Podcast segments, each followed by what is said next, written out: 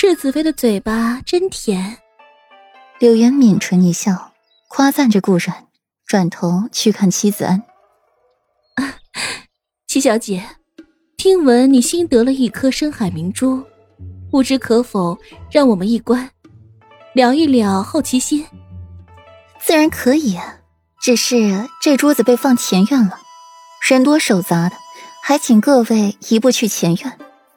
正好前院的投壶赛事也开始了。妻子安乐的答应，柳岩却是蹙起了眉，语气略带不满：“什么投壶？我就说只是看夜明珠，怎么还投壶？投壶这项不在柳岩的预算里。柳小姐，咱们女孩子淑仪娴静，就该有品诗鉴画这些文墨笔试。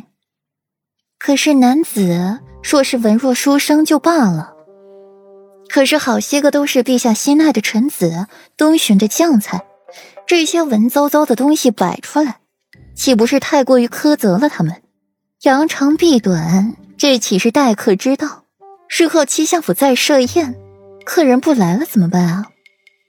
妻子抿唇笑道，说话轻言软语的，又不让人感到不适。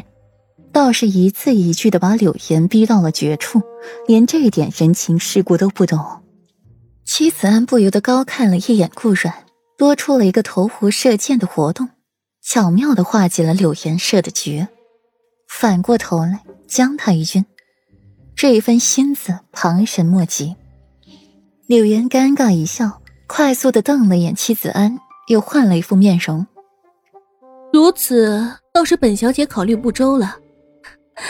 还请七小姐见谅，无妨事，有小姐客随主便就是。妻子安浅浅一笑，经过了前院花厅时，那里摆放了投壶的工具，还有各式的弓箭等。燕婷、顾云锦这些人的风姿足以让他们驻足，一时间沉浸在他们拉弓射箭时认真俊逸的容颜下，将妻子安口中的深海明珠。顷刻间抛诸脑后，各自找了席位坐下。小女儿家设宴来的都是同龄人，是以没有像平常宴会那样拘束，此刻倒是随意了许多。顾阮闲适的坐一边，霍尊磨磨蹭蹭的过来，见着他讨好一笑：“世子妃，咱俩换个位置好不好？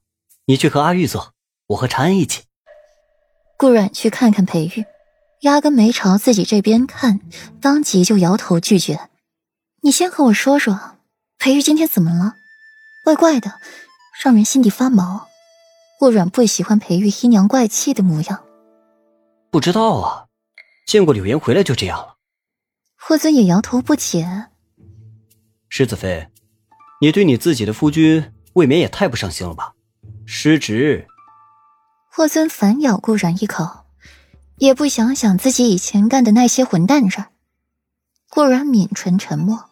见过柳岩，妻子安也是见过柳岩要设计自己和顾云锦的。柳岩又去见了裴玉。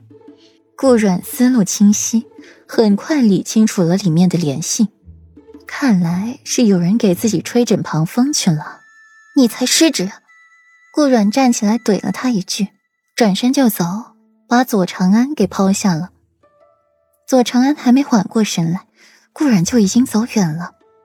随后，身边坐着霍尊，鼻翼间传来他身上独有的清冽气息，令左长安一阵迷乱的心神。